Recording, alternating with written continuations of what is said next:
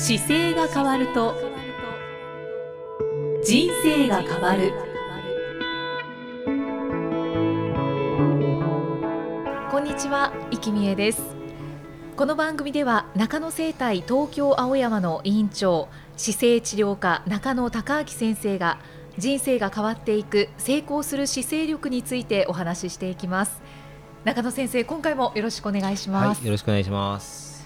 中野先生、え前回、はい、体の車検1位ということで、はい、上を向いてみましょうというお話を、はい、していただいてもう本当に興味深かったんですが、あの実はその上を向くということ以外にも、はい、横を向いてのチェックもできるんですよね。はい、はい、そうなんです。そこを詳しく教えていただけますか？はい、あの前回の時はこう上を向いた時に向けないと問題がありますよっていう話だったんですけど、はい、90度に向けた方がいいですね。90度ですね、上に。で左右というのも首は当然回るので、はい、まあ左右というのは体に対して頭がこう正面にあってですね、左側を向くと、どこまで向けるかというのと、うん、右まで向くとどこまで向けるかと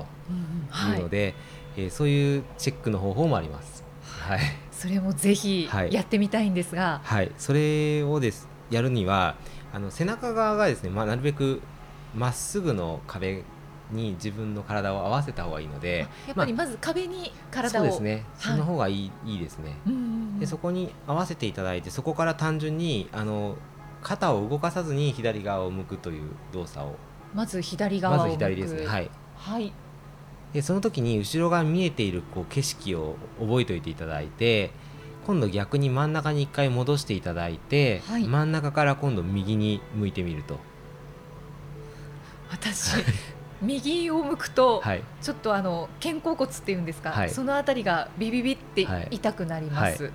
そうするとあの左右がこう今均等に使えていない状態なのでそこがあのちょっと今チェックとしては引っかかってくるんですよね。まあ、いろんな原因が考えられるんですけどちょっとその、はい、当然均等に向けてる方は全く問題がないです。しかも痛みも何もなければ、はい、それが一番いい状態です。はい、はい、であの向けそうだけどちょっと引っ張るっていうのもちょっと問題が少し出始めていてで明らかに見えないっていうのがある方も結構いると思うんですよ。あなるほど、はい、はい、今、イキさんの場合は右向きにくいというのがあったのであの同じ例えば右側を向きにくい首で左向きやすい方であれば左側を例えば通常ですね24時間の中で結構使うケースが多いことがあって例えば、うん、食事をするときに左斜めのテレビを見ながら食事することが多いっていう人だと左斜めの方よく向いてることが多かったりミンティングとかこうご飯を一緒に食べに行った時なんかいつも右に壁があった方が落ち着くから左に友人がいるとかですね、はいはい、そういうケースの方とかあとモニターが単純に左側にあって作業するのにそっちを向いてるっていう方も多いですしレアなケースでいくと右に嫌な上司がいるっていう人もいます。なるほど、はい、なんとなく背中をそっちに向けてやりたくなるからっていう人もいましたね。辛いな そっか生活環境がもう往々にして影響してるんですね。で今、やっぱりこの今の時代だとパソコン使ったりするときに本当はパソコンも厳密に真ん中で使うといいんですけど、はい、手が例えば自分の手がどんどんどんどん前に出ていくような使い方をしていて右手がマウスがすごく前の方がやりやすいとかだと、はいはい、肩がそもそも手前出していただくともう肩が前に丸まってくるのが分かると思うんですよね。うんそうするともうそのうんそね、その時点でこの肩から首にかけてのあの筋肉がすごく引っ張られてるっていう状態なので、はい、そこがあの問題を起こしやすくなります。ほそれってじゃあいつもそのようなあの同じような動作をしているなって、はい、じゃあ今気づきました、はい、そしたら直していくには逆の動作をすればいいんですか？逆の動作とまたちょっと逆の動作ができれば一番いいんですけど、まあ、上司がそっちだったらしょうがないじゃないですか。でそうじゃなくて例えばモニターだったら真ん中でまずやりましょうっていう。ので、別に右側に振らなくてもいいです。ただ真ん中には持ってきた方がいいです。なるべく気づいた動作に関して。真ん中に、はい、全て何でも真ん中にそうですそうですその真ん中がずれて使っていることによって例えばあの今の流れのままいくと例えば走ってるランナーの方が腕を振るときにいつも右側だけ外向いちゃうんですとかっていうケースもよくあるんですよ。それは普段使ってる時に体が斜めになっていて右手だけ外向いてるとかっていうこともあるので結構いろんなところに影響はしてるんですけどまずその自分で気づいたことに関しては絶対直した方がいいですね。あ真ん中に持っていくんですね、はい、今思いついた内容で出てきてる方は大体合ってると思いますその内容で。うん。えじゃあその先ほどおっしゃったマウスは前の方に持ってっちゃうっていうのはもうじゃあ自分の手元手前に持ってくるんです。で厳密にはあのマウスの位置ってやっぱりマウスって動かすのが細かいじゃないですか、はい、で別にあれ右手でやってるんですけど右でやんなくてもいいわけですよ。左でやれるようにしても構わないっていうぐらい、ね、あの自然に考えた方がいいです。あんまり右にこだわってるとあれを右にある理由は当時作った時は右でいいんですけど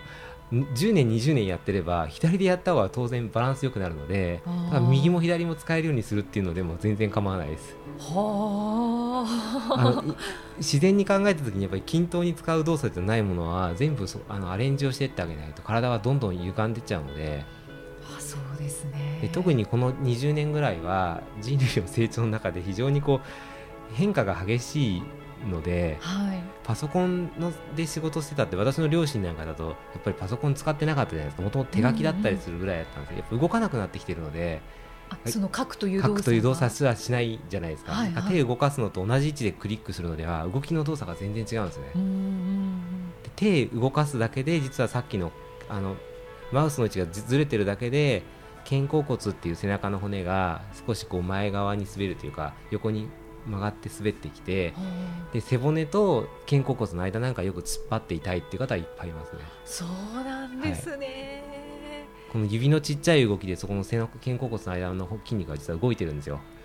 でその細かい動きにもう耐えられなくなっちゃってあの痛みが出てくるってよくあるんですよね。へえ結構重要ですね。そうです。で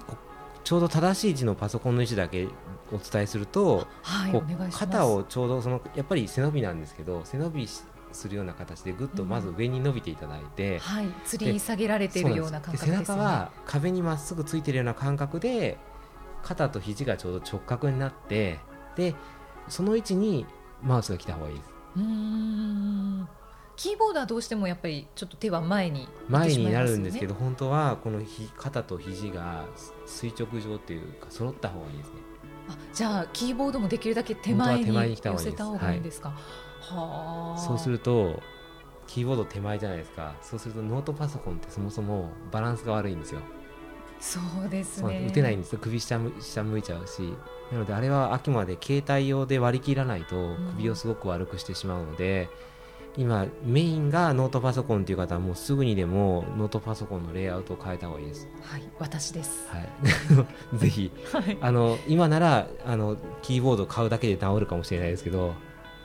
キーボードを外付けに外付けにするっていうのが一番家でやるならやりやすくて、でノートパソコン本体はまっすぐた背中つけた時の目線の位置まで上げちゃうんですよね。あ何か結構高くそうです。台に乗せればいいので。で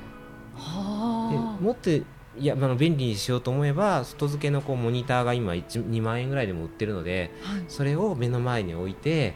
でノートパソコンのキーボードで打つようなレイアウトを作った方が間違いなく首には優しいしさらに回らない首を作るっていうふうには防げるので。は じゃあ自分の姿勢に合わせてその環境をそうなんです。なので適応させるんですね。環境を正しい位置に持ってってあげれば体は自分で意識しなくても、うん、そこに合わせるじゃないですか、うん、今だとその機械に対して私たちが合わせてますもんね。逆にすればいいんだ、はい、ちなみにシリコンバレーとか最先端で IT やってる人たちはみんなモニター上げてます。あそうなん、ね、しかも今もう立って仕事してるので。あえ立って立ってやるんですよ。だから座ってると背中猫背になって曲げやすいじゃないですか。だから立ってやった方が実はまっすぐの姿勢取れるのでで立ってやるっていう環境もかなり広がってきてます。あそうなんですね。なので疲れるとかは考えないんですね。あ疲れたらもう帰っていいんですよ終わりで。仕事終了です。そうなんですか。なんてかっこいいんだろう。1週間に40時間が基本的には標準じゃないですか、はい、40時間以上超えてやろうとしなくていいと思いますそこまでで終わらせる効率をやっぱりみんなが作っていかないとどんどんどんどん時間がばっかりかかってきて残業はこれからすごく急速にやってる会社がやっぱり悪になってくると思います。じゃあの私、はい、個人事業主なんですけれども、はい、個人事業主もやっぱりその40時間以上働かないとか決めた方がいいですすごく僕も僕もそういう意味ではもともと個人事業なので、はい、あの決めるのもすごく大事ですし例えば僕だと今日この喋ってる時間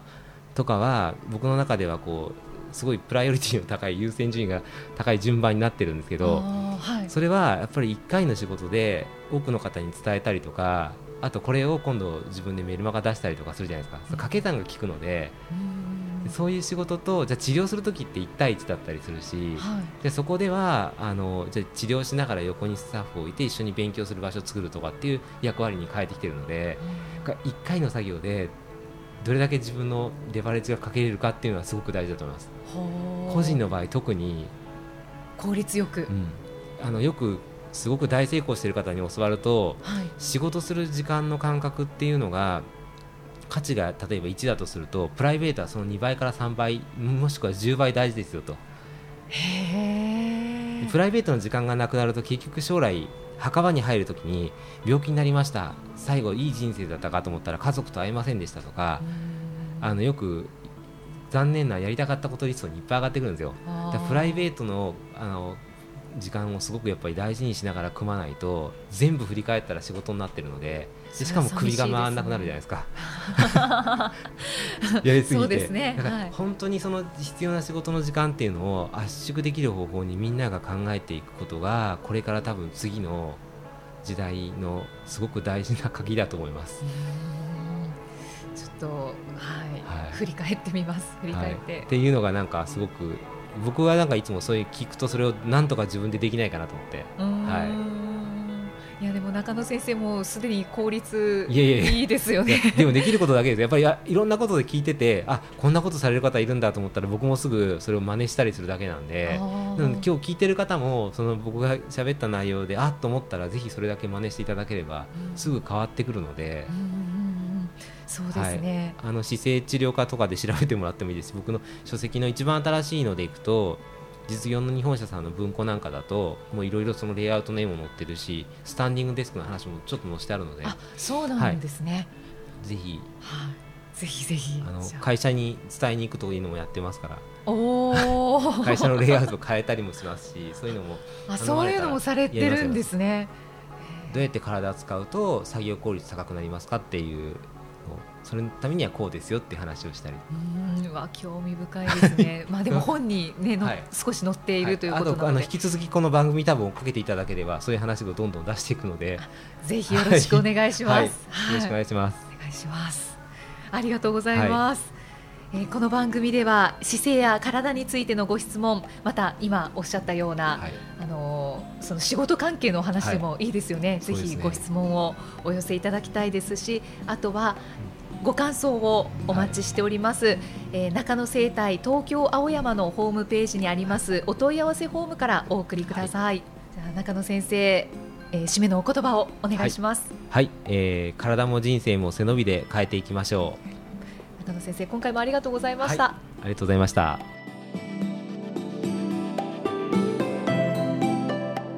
この番組は提供中野生態東京青山プロデュースキクタスナレーション生きみえでお送りしました。